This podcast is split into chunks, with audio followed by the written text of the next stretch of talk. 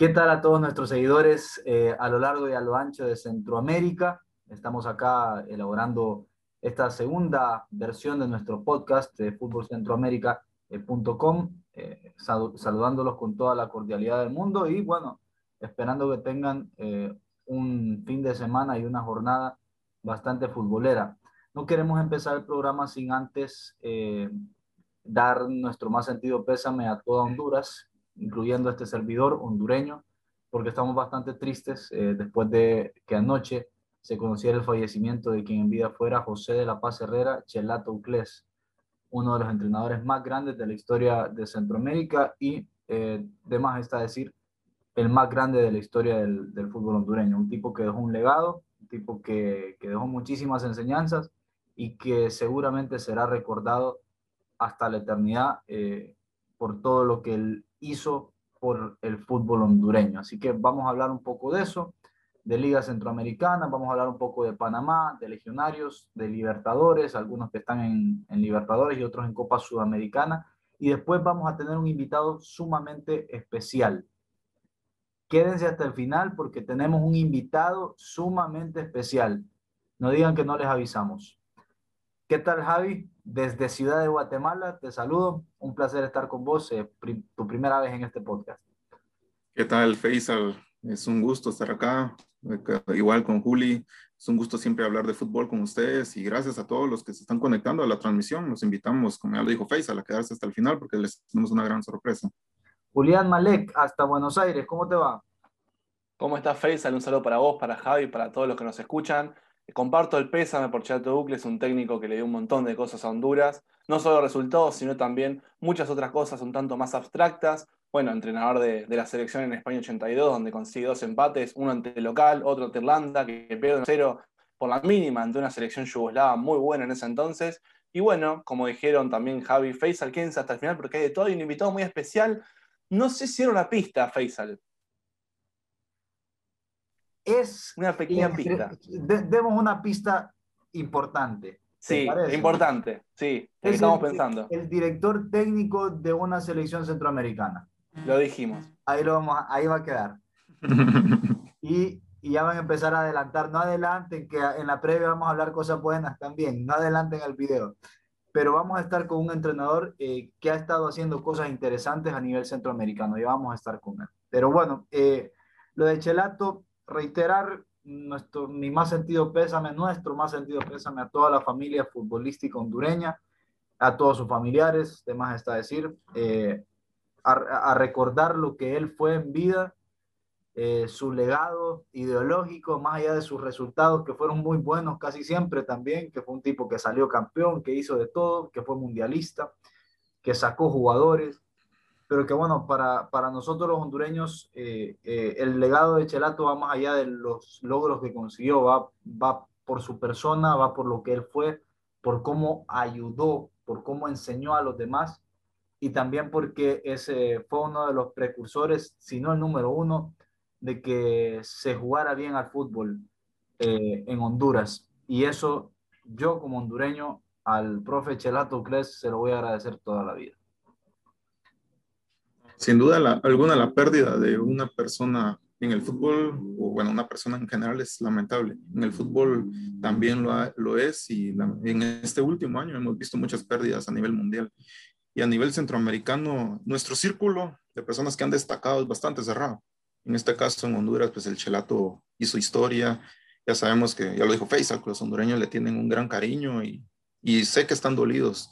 Entonces, eh, mi más sentido pésame para todos los familiares, para todo el mundo, eh, todo el fútbol que rodea Honduras, a las personas, a los que eh, los jugadores que estuvieron con él, a sus compañeros de equipo de trabajo durante, con todos los equipos a los que él dirigió. Y bueno, el legado va a quedar ahí para la historia.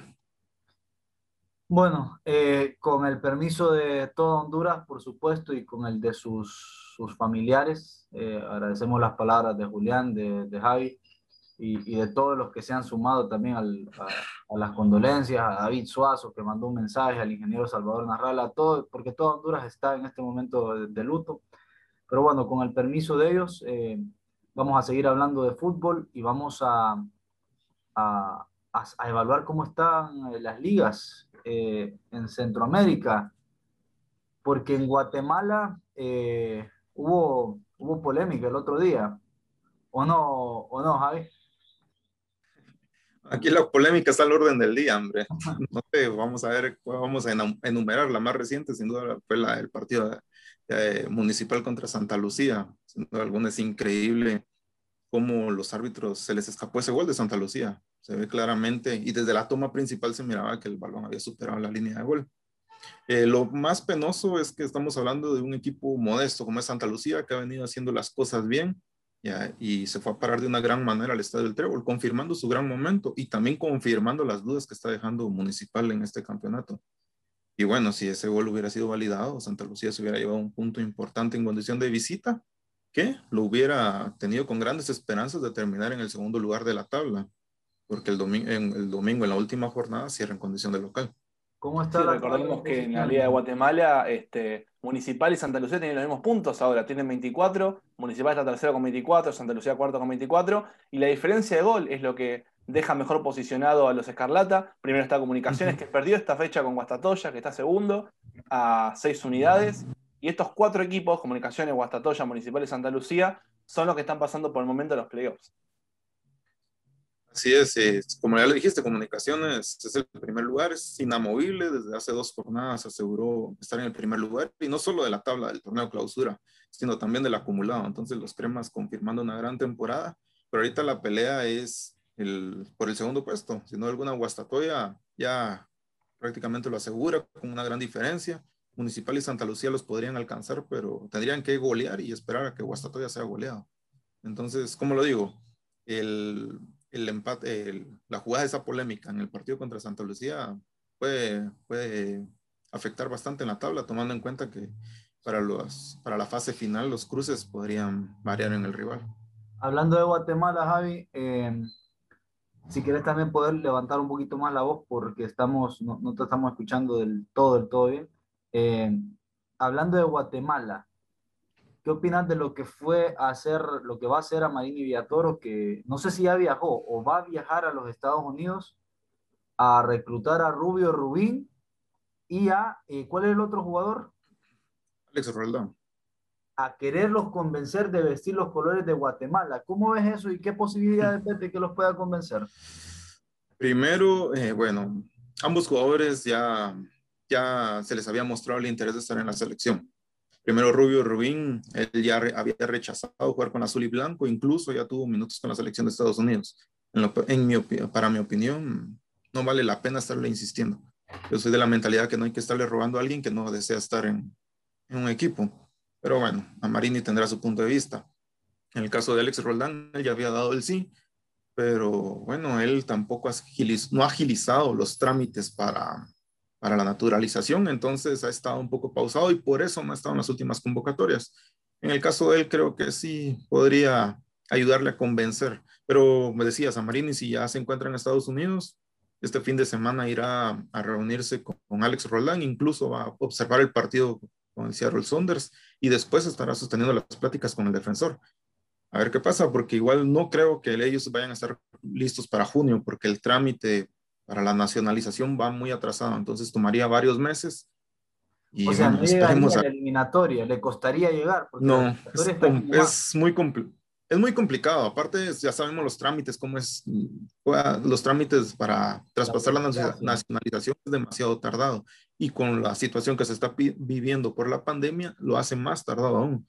Entonces, es un tiempo indefinido, pero es muy poco probable que estén para junio. Igual, Javi, yo te digo, no sé qué opinas, Julián, para mí, eh, y yo la digo aquí también como hondureño, porque yo he sido uno de los que ha fomentado que este tipo de jugadores de doble nacionalidad que pueden reforzar tus selecciones, hay que buscarlos. Yo creo que a Guatemala no le vendría nada mal, eh, Rubio Rubín, por ejemplo, no le vendría nada mal cualquier lugar de, de donde puedas echar mano.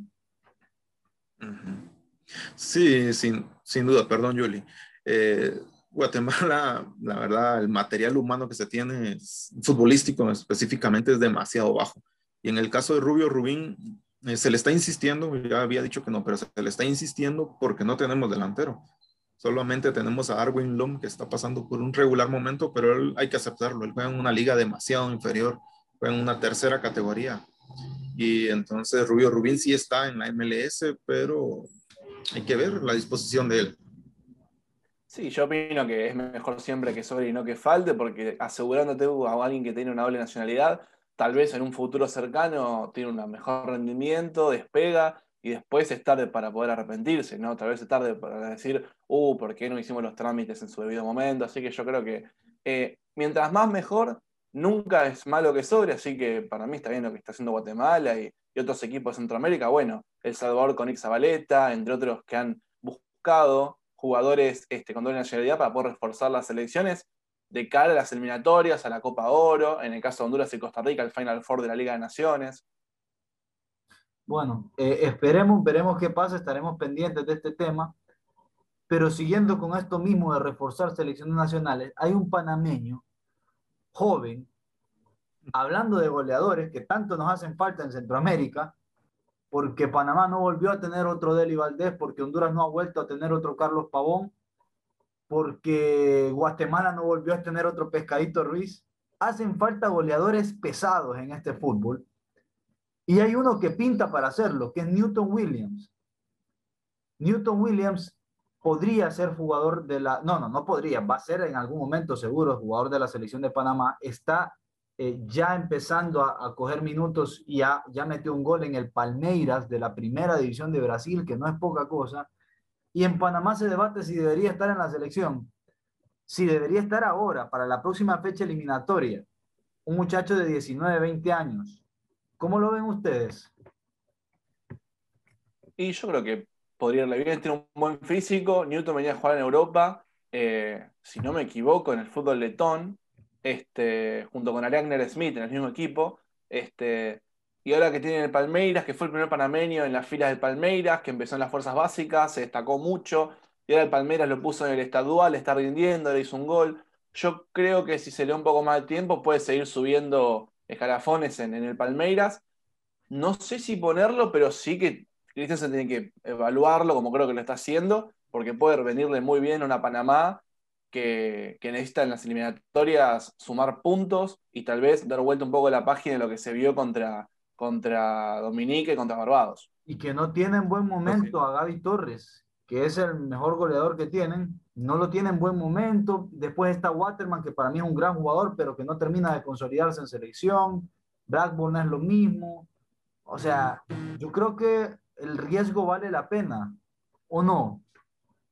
No, sin duda, sin duda tienen que arriesgarse. Eh, y sí que Panamá ahorita dejó muchas dudas en sus últimos partidos y lo que más les hizo falta fue el gol, porque generaron llegadas, eso no lo vamos a dudar, pero faltó alguien que las metiera. Entonces, Aún hay dos meses, el jugador podría conocerlo más, él también se puede adaptar más y hay que darle la oportunidad ahorita. Pues, están todos, estamos contra el tiempo, todas las elecciones y Panamá no es la excepción.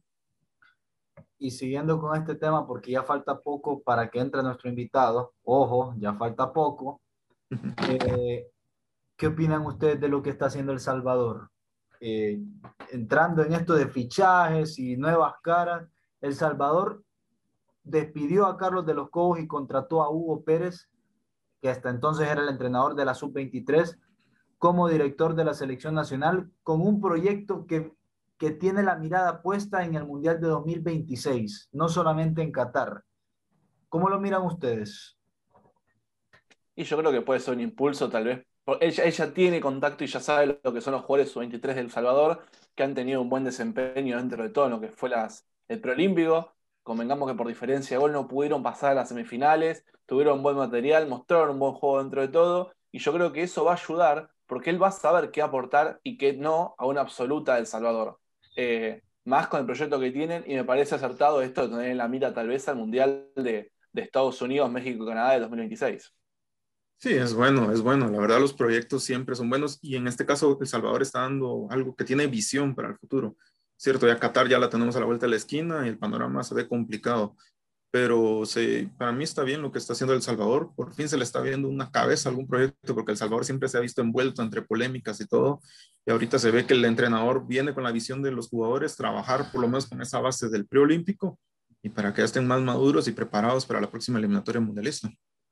Yo tengo mucho respeto eh, por Carlos de los Cobos, porque a mí no se me olvida que la, la, última selección que dirigió rumbo a Sudáfrica 2010 fue muy buena. Incluso aquí al Olímpico vino y nos pegó un baile en la selección del Salvador. Después Honduras gana 1 a 0 ese partido por jerarquía individual que la teníamos, pero lo bien que jugaba esa selección del Salvador.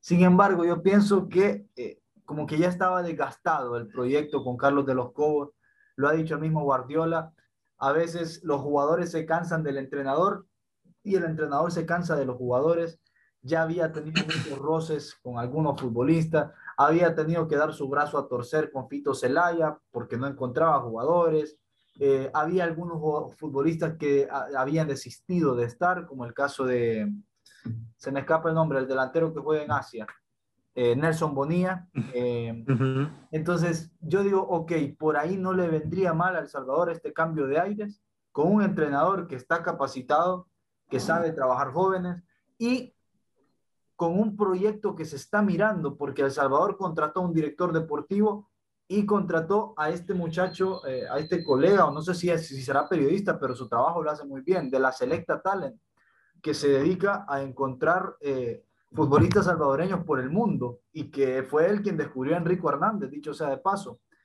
Entonces, para mí El Salvador, por primera vez en mucho tiempo, está amagando con hacer las cosas bien. Y sí, por ahí a Qatar no te alcanza, porque es difícil, ¿verdad? Y porque sabemos que todavía falta. Pero ¿quién quita que para el Mundial de 2026 se pueda meter a la pelea con Canadá, México y Estados Unidos fuera del camino, ¿verdad? Eh, porque esa eliminatoria va a estar buena en ese sentido. No van, a, estar los dos grandes y un rival pesado como Canadá en la, en la disputa por, por el torneo. Así que yo, en este caso, felicito a los salvadoreños, los animo a que tengan paciencia, porque algún día les va a tocar perder, pero que yo creo, y creo que aquí coincidimos, hay un proyecto encaminado en El Salvador.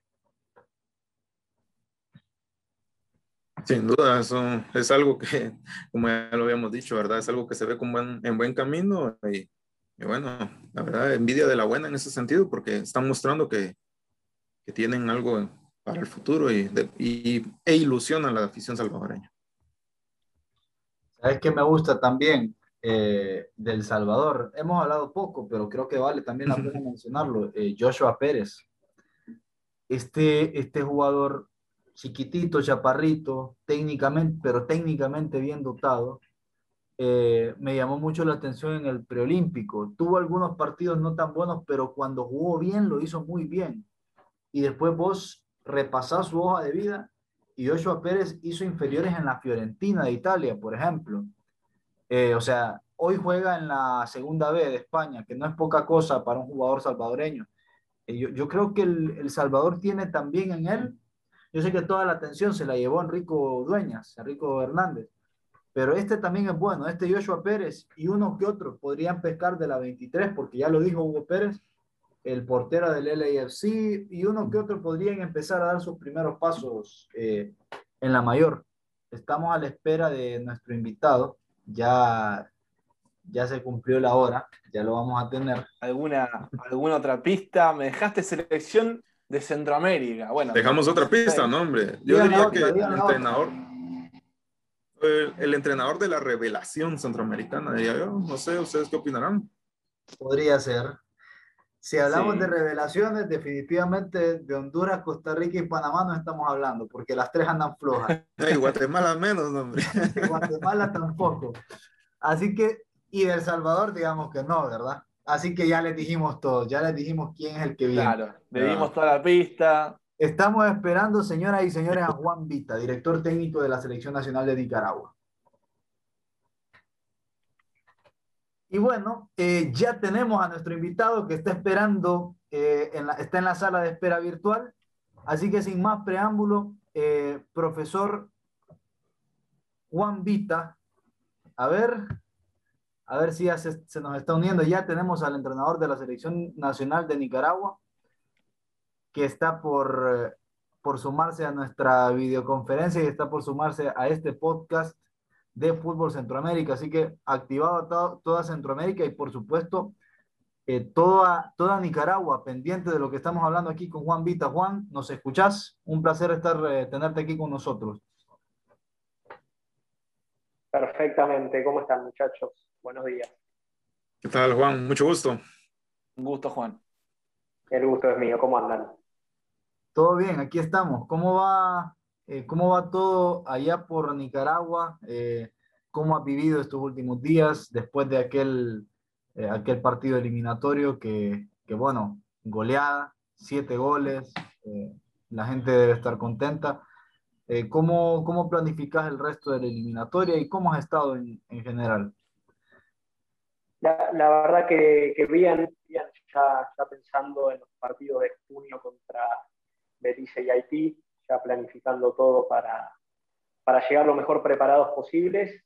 Y, bueno, con, con, esa victoria la verdad es que, podemos trabajar tranquilos y enfocados en lo que viene porque fue, un buen comienzo. Trabajamos mucho el partido contra Islas Turcas de, de marzo y ahora ya estábamos enfocados en lo que viene.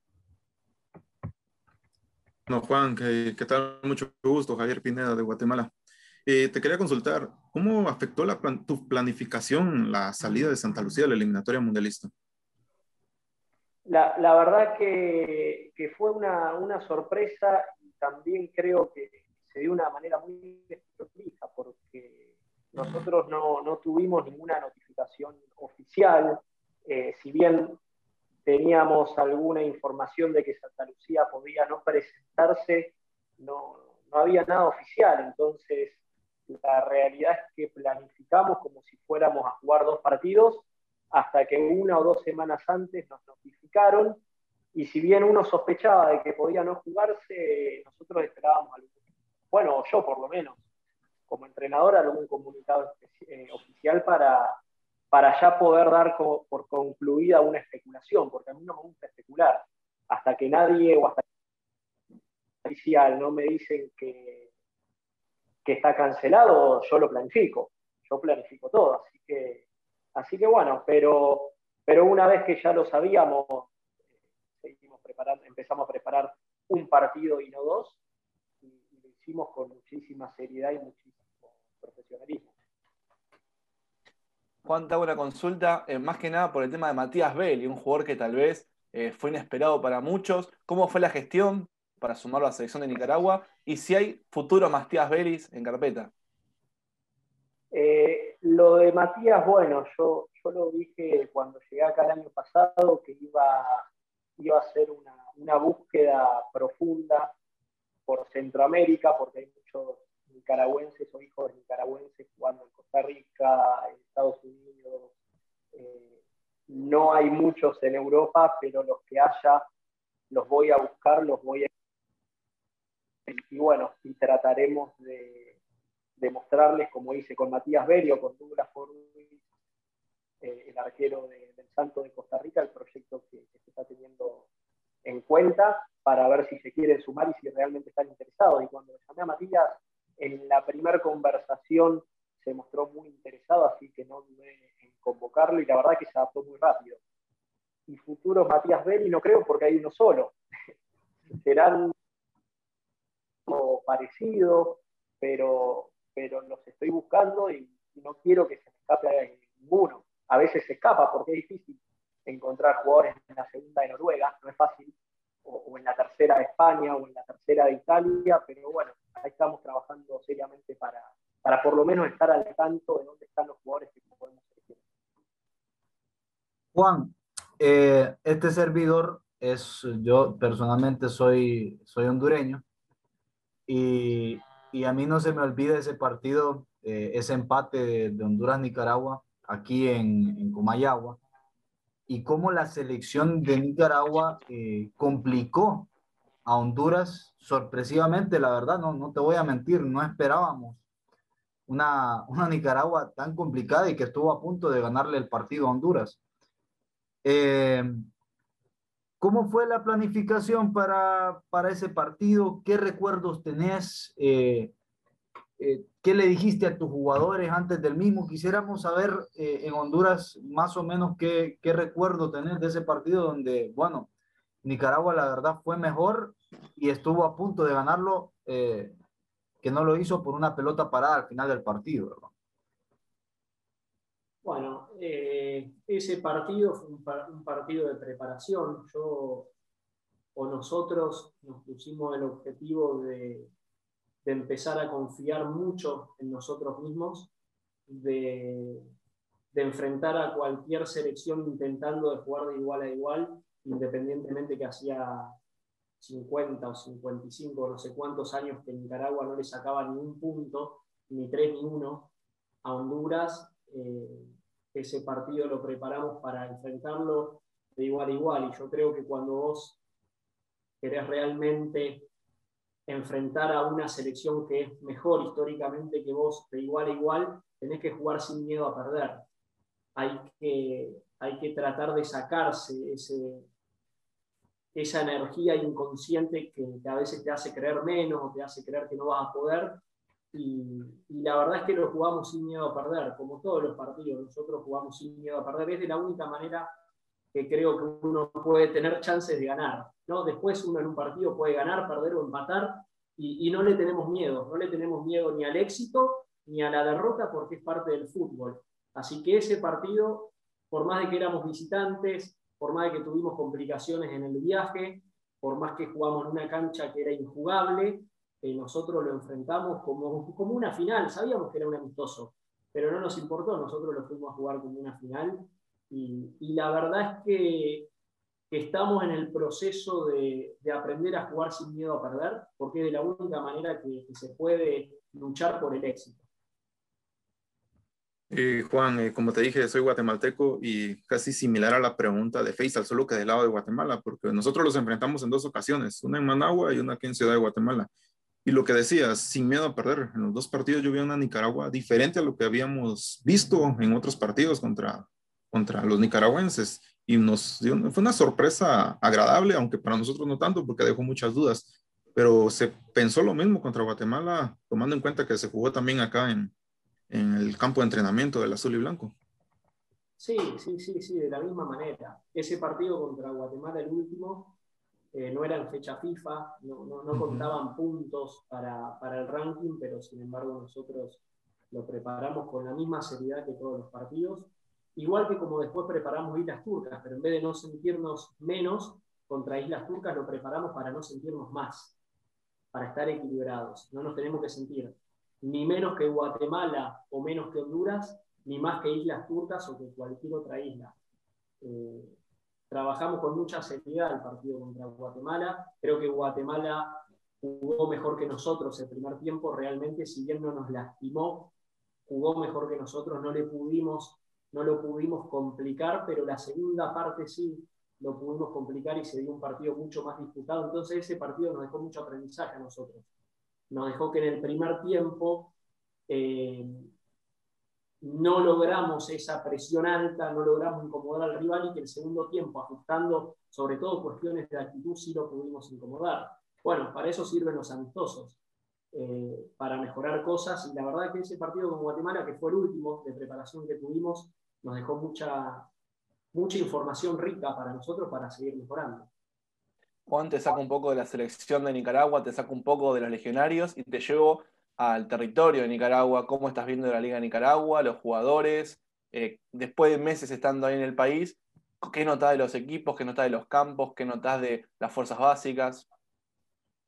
Bueno, eh, la verdad es que en Nicaragua se está jugando mucho fútbol, para que se den una idea, y yo eso le doy, para mí tiene un gran valor se está jugando la Copa Sandino en las juveniles.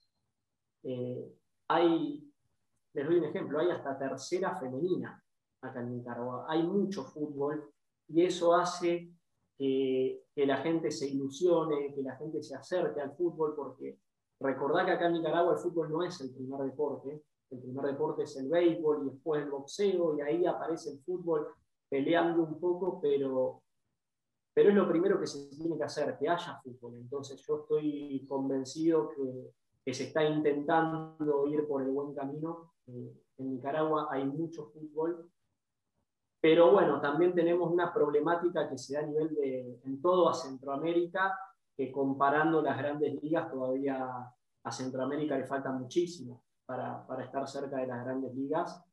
Eh, muchísima estructura muchísima formación en juveniles. Eh, pero bueno, se, está empezando, se están empezando a, tener eh, recursos para, poder hacerlo de a poco, ¿no? En los tiempos que, Centroamérica tiene también, porque no es una problemática que tiene Nicaragua, es una problemática que hay en la región.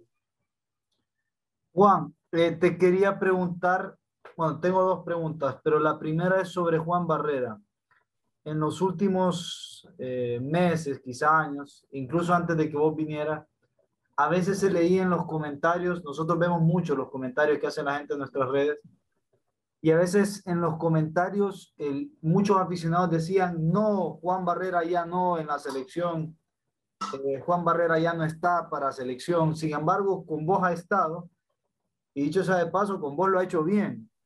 Eh, ¿Has hecho alguna algo especial con Juan Barrera o has visto en él algo que, que te llame la atención? ¿Qué, qué evaluación has hecho de, de, este futbolista que, bueno, es, es un histórico de Nicaragua, probablemente el, mejor futbolista de la historia nicaragüense?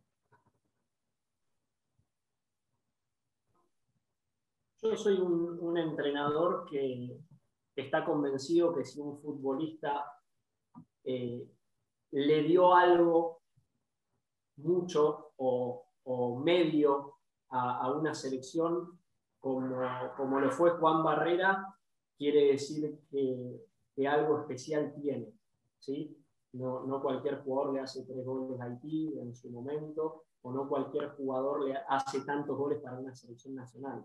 Entonces, como no, me, no, no, no, no leo los comentarios, no, no me dejo llevar por eso, yo sé que si Barrera o, o el caso de Chavarría han hecho uno más o menos 18, 19 o 20 goles para la selección y el otro 10, 11, 12, y realmente lo han hecho bien, independientemente de la actualidad que estén atravesando, yo sé que hay, que hay recurso ahí, ¿sí? sé, sé que hay talento y, también es responsabilidad mía como entrenador saber pulir ese talento y, y tratar de ayudar al futbolista a que recupere eh, su nivel y me parece que Juan desde el año pasado ya está teniendo muy, muy buen nivel. Acuérdense, Juan Barrera tuvo una lesión en el 2019-20 que lo alejó mucho tiempo de las canchas y muchas veces la gente a esas cosas no le da mucha importancia y no entiende que, después de una lesión larga se necesita un periodo de recuperación físico y emocional.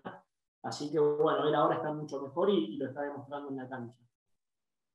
Bueno, Juan, eh, volviendo a la selección, eh, te quería preguntar, eh, ¿cómo has visto a la, a la federación? ¿Cómo, eh, ¿Se ha mostrado anuente a trabajar con vos? Igual los clubes, ¿cómo se han mostrado a disposición, se han puesto a disposición tuya?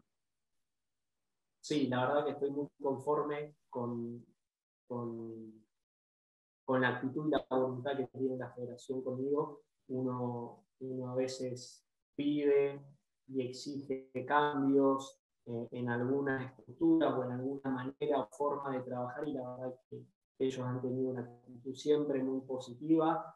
Eh, la federación es un lugar donde yo voy eh, un lunes, un martes, un miércoles, un viernes, a cualquier hora y siempre está la gente trabajando, siempre está la gente a disposición y, y eso para mí tiene valor, tiene valor porque porque están siempre intentando hacer las cosas mejor, están siempre intentando escuchar y están siempre ahí, siempre trabajando y siempre a disposición.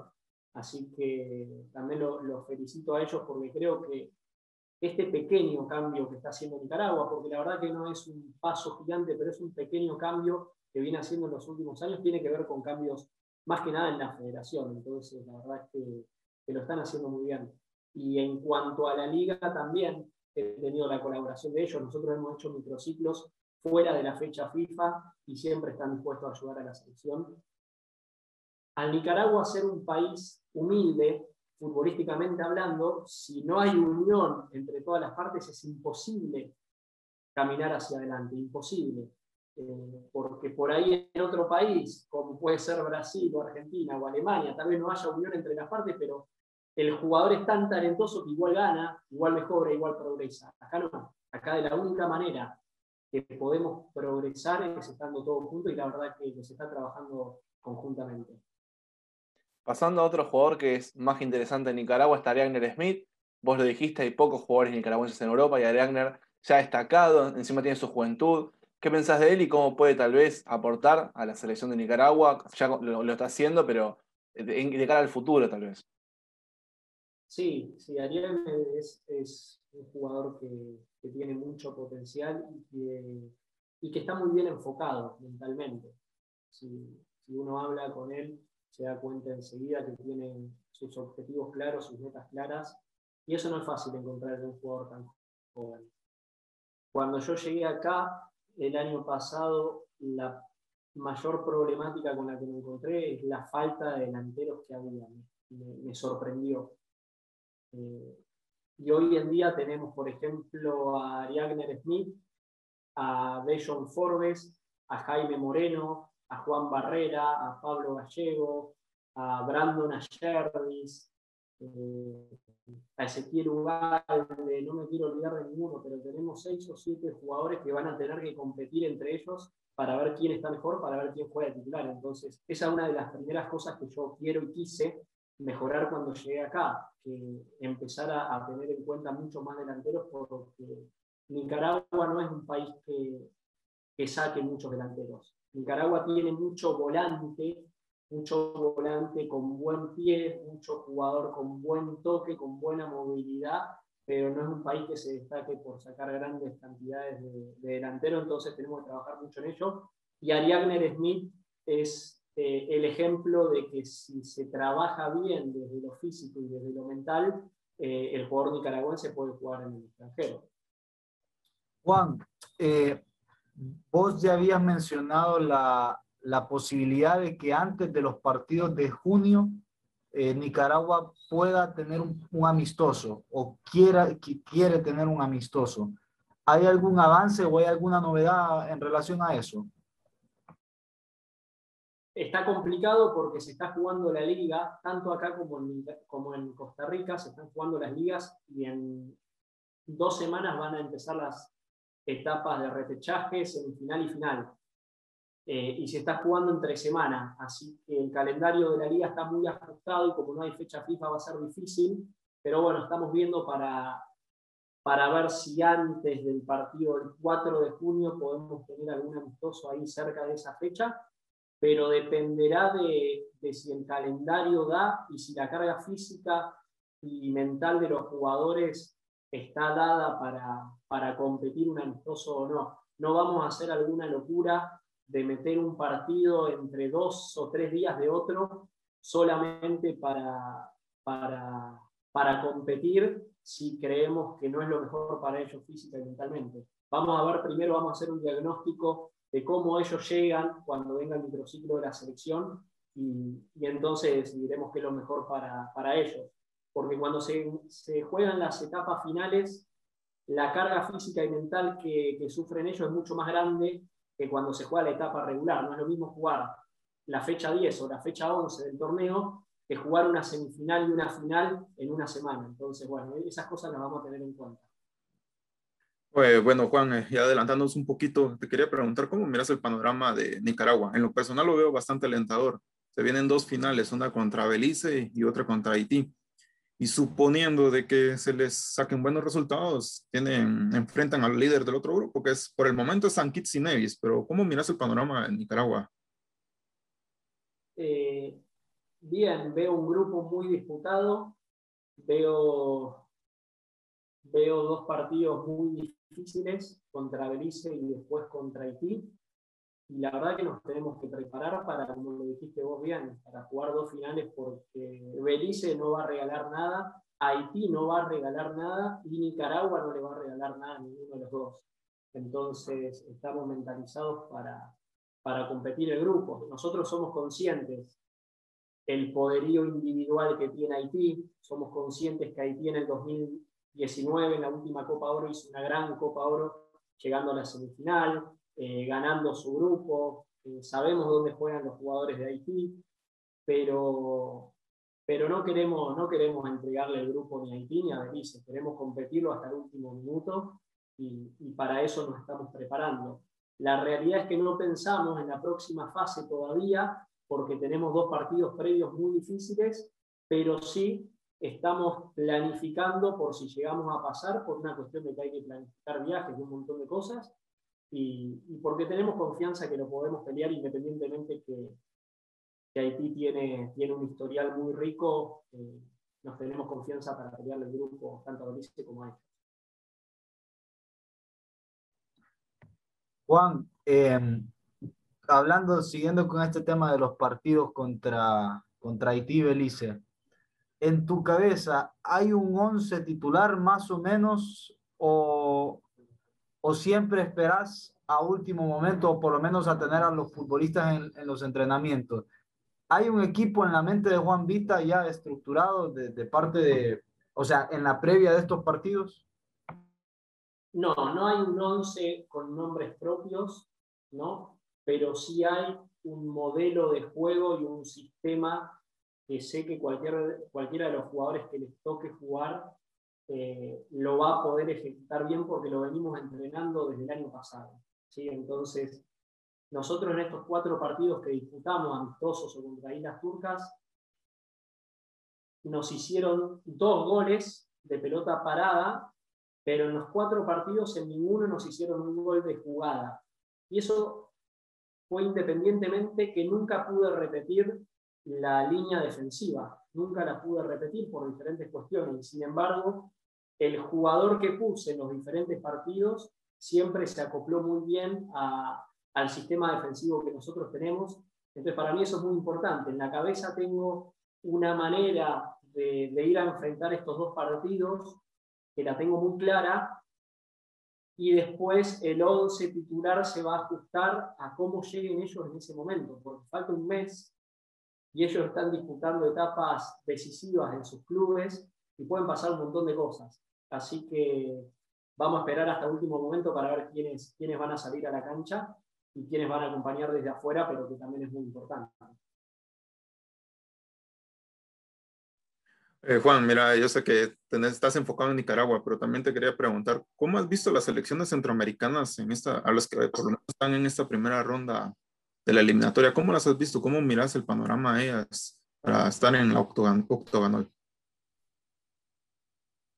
La verdad que lo que siento, sinceramente, es que las selecciones del Caribe se han acercado mucho a las selecciones de Centroamérica y, y que por algunas cuestiones las selecciones de Centroamérica no están creciendo como deberían crecer y, y creo que que tenemos muchísimas cosas por mejorar en CONCACAF como, como selecciones eh, y como ligas también.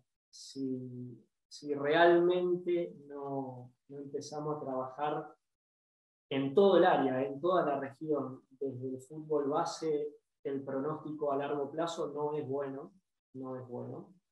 Eh, Centroamérica tiene la, la fortuna de que el jugador centroamericano tiene buen nivel, es talentoso, pero eso hoy no alcanza. No alcanza porque talento está empezando a ver en todo el mundo.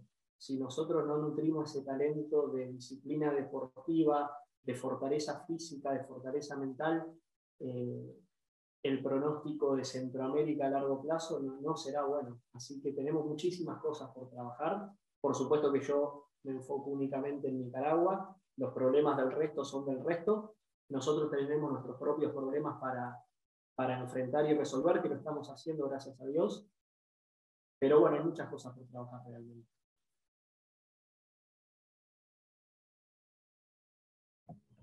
No sé si alguien más tiene alguna pregunta o si, eh, si estamos eh, ya, ya para cerrar, para agradecerle a, a Juan la, la, comparecencia, el tiempo. Sabemos que estás muy ocupado, pero bueno, eh, nunca está de más este tipo de, de, feedback para que la gente, los nicaragüenses que nos siguen y que son muchos, estén pendientes de lo que está haciendo tu selección y de lo que estás haciendo vos. Al fin y al cabo, que, que yo siento, y te lo digo de verdad, que has puesto a soñar al aficionado nicaragüense, que por ahí antes no había una ilusión y que la ilusión empezó a partir de tu llegada. Es sin demeritar el, el, trabajo que fue muy bueno del profe Duarte, pero que cuando vos llegaste y cuando empezó, y cuando empezaron a llegar algunos resultados y, y se empezó a ver un funcionamiento diferente, eh, como que el proyecto empezó a ilusionar. Ojalá que se mantenga viva esa ilusión, eh, Juan, y te deseamos la, la mejor de las suertes eh, en estos partidos eliminatorios tan cruciales que vas a tener en junio. Bueno, yo siempre digo que hay que soñar, que hay que ilusionarse, pero con los pies en la tierra. Eh, el diagnóstico que tenemos que hacer, que hacer los entrenadores es un diagnóstico real, no podemos vivir de sueños o de ilusiones, pero sí tenemos que sentir el sueño y la ilusión, pero trabajando con los pies en la tierra y tenemos muchísimas cosas por trabajar y por mejorar acá. Estamos en eso, estamos en ese proceso de mejora eh, y nos ilusionamos también como los aficionados, pero bueno, somos conscientes de dónde y cómo estamos. Así que, no, como dije antes, no le vamos a regalar el grupo a nadie, vamos a intentar pelearlo nosotros como corresponde. Y también déjame felicitarlos por el trabajo que hacen ¿sí? y que hace Fútbol Centroamérica, porque realmente darle cobertura a todo el fútbol centroamericano es muy importante para que la gente también se, se sienta atraída por este fútbol, que no es un fútbol que tiene el marketing y la publicidad de, de la Champions o de la Libertadores, y la verdad que ustedes le dan una cobertura muy buena. Sé que no es fácil también encontrar información muchas veces de, del fútbol de Centroamérica y que se deben meter en muchos rincones para, para investigar y, la verdad es que, que tiene mucho valor y, y, lo felicito por eso. Te agradecemos, te agradecemos mucho Juan, eh, Javi y Julián de parte de ellos y de todo el equipo de Fútbol Centroamérica que también es, es integrado por Pablito Roca y por Marcial Martínez y de parte de todos nuestros seguidores te, te damos las gracias y bueno, eh, si le querés mandar un mensaje también, un, mensaje final a la afición de Nicaragua, eh, de, de, más está. Que nos acompañe la afición de Nicaragua, que nos acompañe porque todavía recuerdo ese, ese partido que jugamos contra Guatemala, que fue mi debut, como el segundo tiempo, faltando 20 minutos, con una lluvia torrencial, la gente seguía alentando, seguía ahí mojada, con frío, era un día laboral y no fue casualidad que lo mejor de Nicaragua en ese partido fueron los últimos 20 minutos donde se sintió el apoyo de la gente. Entonces, la gente para nosotros juega un papel muy importante y los necesitamos y ojalá que, nos acompañen en el próximo partido contra Belice porque realmente es una inyección anímica muy grande para nosotros. Muchísimas gracias, Juan. Eh, muchísimas gracias a todos los que han formado parte de este, de este podcast y los que llegaron hasta acá, que estamos seguros que eh, estuvo, estuvo muy interesante la charla. Eh, a todos los países, Honduras, Guatemala, Costa Rica, Nicaragua, eh, El Salvador y Panamá que, que nos siguen, muchísimas gracias. Y bueno, los esperamos la próxima, en el próximo podcast y esperemos que les haya gustado. Muchísimas gracias, Juan, Julián, Javi. Unas últimas palabras y despedimos. Oh, muchas gracias por acompañarnos, Juan. Es un, fue un honor hablar con vos y te deseamos todo lo mejor, como ya lo dijo Faisal. Y igual, Faisal, Juli, un gusto platicar con ustedes y gracias a todos los seguidores que nos acompañaron en la transmisión. Yo mismo digo, me suscribo a las palabras de Javi. Muchas gracias por acompañarnos. Gracias, Juan, por, por ser parte de la entrevista. Eh, y bueno, los esperamos para el próximo episodio. Gracias a todos. Que tengan un feliz fin de semana.